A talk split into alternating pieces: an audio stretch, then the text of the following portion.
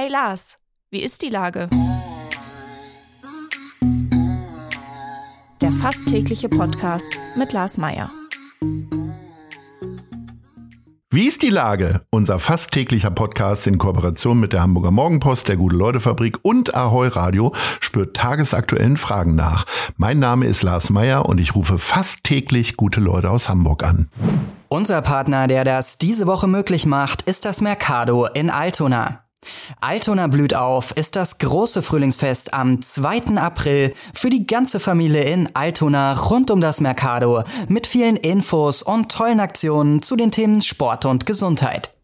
Viel Spaß beim Sonntagsbummeln mitten in Altona wünschen die vielen Shops und Marktstände im Mercado. Das war Werbung. Herzlichen Dank.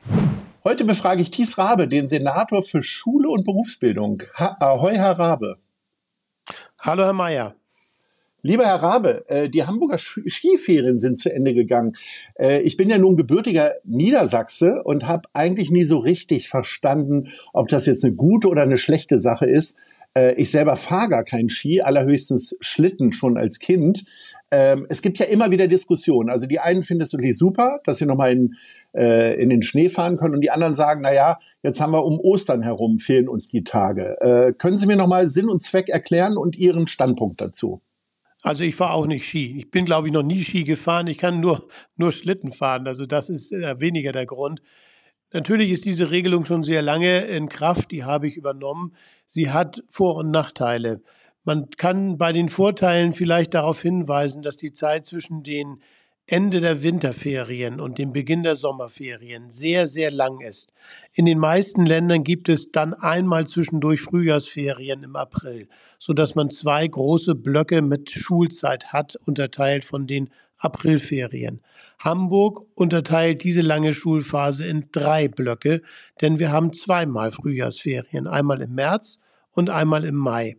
Der Vorteil bei dieser Lösung ist, dass man eben nicht 12, 13, 14 Wochen am Stück zur Schule gehen muss, sondern kleinere Einheiten hat. Der Nachteil ist das Schiedwetter im März. Das muss man ganz klar sagen. Allerdings ist es im April, habe ich gehört, in Hamburg auch nicht unbedingt besser. Aber im März ist es garantiert etwas schlechter. Insofern muss man beides abwägen. Man kann das auch ändern, frühestens ab 2031.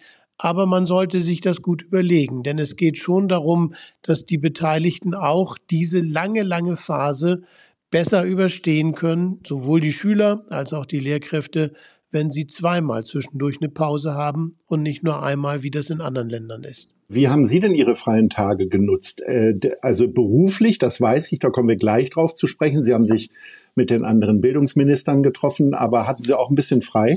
Nein, meine Urlaubswoche war diesmal leider die Woche, wo die Kultusministerkonferenz tagte. Da war ich den ganzen Tag, fünf Tage lang in Berlin. Und weil ich so lange weg war, hat mir freundlicherweise meine Schulbehörde dann nochmal für rund zehn Stunden die Akten der Woche mit nach Hause gegeben, denn die konnte ich in Berlin nicht beantworten, sodass ich auch noch am Wochenende, ich würde mal sagen, ordentlichen Tag gearbeitet habe. Aber man will sich ja nicht beklagen. Dafür ist man ja Senator. Und dafür waren Sie im schönen Berlin. Sieht man dann eigentlich ein bisschen auch was von der Stadt? Und äh, haben Sie, ich weiß ja, Sie haben Ihren Lieblingsgriechen in äh, Bergedorf. Äh, gibt es sowas in Berlin auch schon, einen Lieblingsgriechen? Nee, in Wahrheit ist das so, man stellt sich da immer wunder was vor, aber man fährt mit der Bahn, man fällt in ein Taxi, man wird vom Taxi in ein neonbeleuchtetes Büro gefahren und dort sitzt man den ganzen Tag und verhandelt. Dann geht's wieder ins Taxi, ins Hotel, wieder ins Taxi und dann in Zug und nach Hause. Ob das in Hildesheim, in Berlin oder in Neubörnsen ist, das merke ich gar nicht. Sie haben sich getroffen, um neue Regeln für das Abitur zu beschließen. Ist das Hamburger Abitur jetzt nicht mehr leichter als das in Bayern? Oder was war Zweck äh, der, der Übung? Es ist so, dass das Abitur ja durchaus über die Chancen entscheidet, ein Studium beginnen zu können. Und zwar die Numerus Clausus Note, die ja nach wie vor sehr entscheidend ist. Das Bundesverfassungsgericht hat gesagt, die Länder müssen sich mehr anstrengen, dass das Abitur auch überall gleich schwer ist. Das kann nicht sein, dass in dem einen Land die Schüler vielleicht doppelt so viel lernen müssen wie in dem anderen. Und genau deshalb haben wir uns getroffen, um die Regeln für das Abitur stärker anzugleichen. Im Kern ging es um die Frage, wie viele Kurse aus der Oberstufe muss man in die Abiturwertung einbringen. Denn immerhin, diese Abiturwertung setzt sich zu zwei Dritteln aus den Kursen zusammen Und das ist schon entscheidend, ob man jetzt 20, 30, 40 oder 50 Kurse einbringt. Und äh, was kommt jetzt am Ende dabei raus? Also äh, wird das Niveau in Mathematik jetzt in Hamburg angehoben, weil es in Bayern und Niedersachsen etwas höher war in der Vergangenheit? So habe ich das zumindest immer auch aus dem privaten Bereich gehört. Ja, da erzählen sich Menschen viele Sachen, aber ich sage Ihnen ganz offen, die Abiturprüfung in Mathematik war beim letzten Mal in Hamburg eher schwerer als die in Bayern. Denn wir haben uns vereinbart, bei der schriftlichen Klausur sollen wir alle in allen Ländern die gleichen Aufgaben verwenden. Und da wurde, glaube ich, beim letzten Mal in Bayern so manches Auge zugedrückt und die Aufgaben ein bisschen nachbearbeitet, während Hamburg hier doch relativ klar diese Aufgaben vereinbarungsgemäß übernommen hat. Aber bei der Regelung zu den Kursen ist es so, dass Hamburg-Schüler bisher wählen konnten, ob sie 32, 33, 34 oder bis 40 Kurse in die Abiturwertung einbringen können. Künftig sollen es in allen Bundesländern 36 sein. Das wird für einige Schülerinnen und Schüler eine Erleichterung bedeuten, für andere wird es eine leichte Erschwernis bedeuten, aber unterm Strich sehe ich eigentlich darin keine dramatischen Veränderungen des Hamburger Abiturs. Im Leistungsvergleich der äh, Schulen ist Hamburg von Platz 14 auf Platz 6 gesprungen. Was haben denn die Hamburger Schulen jetzt besser gemacht? Ja, das ist in der Tat eine wirklich schöne Entwicklung Tatsächlich ist es so, dass die Städte Berlin, Bremen und Hamburg aufgrund ihrer sozialen Belastung eigentlich immer die letzten drei Plätze belegen. Und in Hamburg ist die soziale Lage eigentlich gar nicht besser geworden. Deshalb muss es wohl so gewesen sein, dass die Schülerinnen und Schüler, insbesondere aber die Schule viel besser geworden ist. Ähm, das liegt sicherlich daran, dass wir mehr Lehrkräfte eingestellt haben, dass wir zusätzliche Förderstunden auf den Weg gebracht haben, dass wir kostenlosen Nachhilfeunterricht äh, anbieten, aber auch den Unterricht deutlich verbessert haben. Ich freue mich darüber, denn mittlerweile ist es das so, dass jetzt aus mehreren Bundesländern hier schon Delegationen in Hamburg angekommen sind, weil sie von Hamburg lernen wollen. Das ist doch mal ein schönes Gefühl für unsere Stadt. Oh ja, also dann sind wir, wir wollen ja immer Kulturstadt und Radfahrerstadt sein, jetzt sind wir auch noch Schulstadt so eine wunderbare Sache. Ähm, Sie wollen sich ja jetzt auch noch verstärkt, also alle gemeinsam um Brennpunktschulen äh, kümmern. Es soll eine Bildungsmilliarde in ein sogenanntes Startchancenprogramm fließen. Was ist denn damit gemeint? Und Sie haben sich ja ziemlich dafür eingesetzt. Wir müssen leider sehen, dass äh, viele Schülerinnen und Schüler von zu Hause wenig Rückenwind bekommen, weil vielleicht zu Hause kein Deutsch gesprochen wird, weil die Eltern sich auch nicht so um die Schule kümmern können. Und deswegen brauchen Schulen, in denen viele Schülerinnen und Schüler lernen, die zu Hause wenig Rückenwind bekommen, solche Schulen brauchen mehr Unterstützung. Wir haben uns mit der Bundesregierung darauf verständigt, dass es zum Beispiel Schulsozialarbeiterstellen geben soll, dass es aber auch zusätzliche Lernförderung geben soll und dass diese Schulen auch besser ausgestattet werden mit besseren Möbeln, mit besserer Digitaltechnik. Das alles soll im Startchancenpaket möglich werden. Und in Hamburg können wir schon hoffen, dass vielleicht ein Viertel, ein Fünftel aller Hamburger Schulen davon profitieren würde. Ich setze mich jedenfalls sehr dafür ein. Kommen wir mal von der Schulpolitik zur Landespolitik. Die äh, CDU hat gestern bzw. am Wochenende äh, bekannt gegeben, dass Christoph Ploss nicht für den Landesvorsitz äh, kandidieren wird, äh, sondern Dennis Thering, weil man damit halt auch äh, Ämter bündeln will und ihn dann gestärkt in den Bürgermeisterwahlkampf 2025 schicken will. Äh, wie haben Sie das aufgenommen oder erfahren Sie das jetzt erst von mir, weil es äh, Sie überhaupt gar nicht interessiert?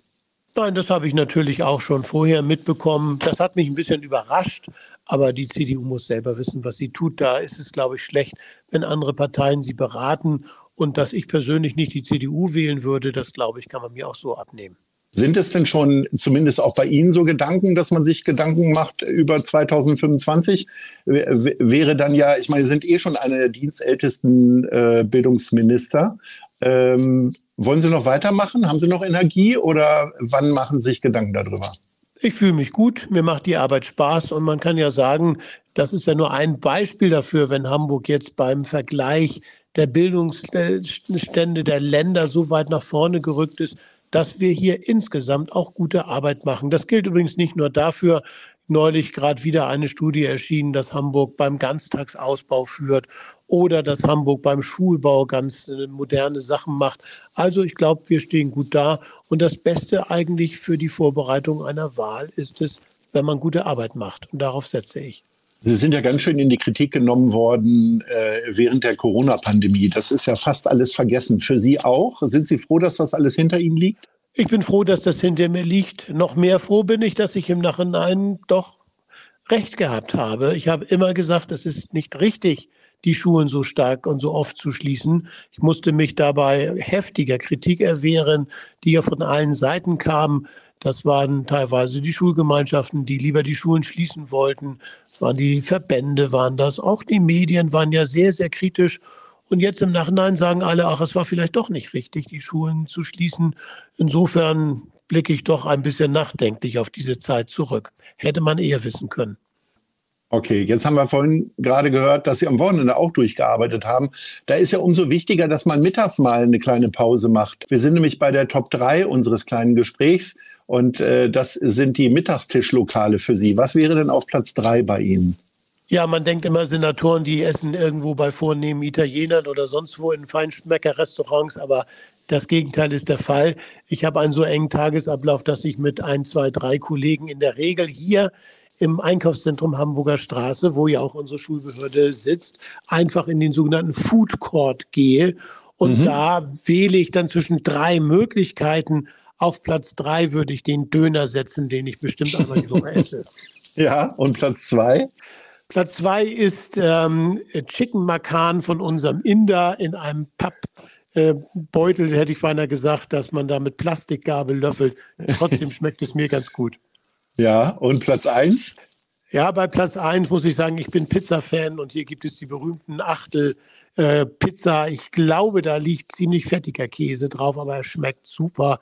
Und die zwei Pizzastücke, die ich mir dann immer gönne, also ein Viertel, wenn ich es mal so sagen darf, zum Mittagessen, die würde ich auf Platz 1 setzen. Aber Sie merken, das ist ganz normal und äh, ich stehe da in der Schlange mit vielen Menschen, die da gerade einkaufen und gönnen mir da nichts Besonderes. Gibt es denn zwischendurch mal eine Diskussion in der Schlange über Schule und die Lehrer sind so doof oder wie auch immer, von wem sie angesprochen werden? Das nicht, aber man merkt schon, dass einige so ein bisschen verschämt gucken und auch so ein bisschen auf Abstand gehen, nach dem Motto, der ist gefährlich, da gehe ich nicht so nah ran. Also das merkt man schon, aber über Schule wird da nicht diskutiert, wenn wir der, beim Dönermann in der Schlange stehen. Na gut, Herr Rabe, äh, ich wünsche Ihnen äh, auch äh, heute wieder ein gutes Mittagessen und äh, ein weiterhin gutes Händchen für die Hamburger Schulpolitik. Bedanke mich und sage Ahoi. Lieber Herr Mayer, alles Gute auch an Sie. Bis dann. Jo, tschüss. Tschüss. Dieser Podcast wird präsentiert von der Gute-Leute-Fabrik, der Hamburger Morgenpost und Ahoi Radio.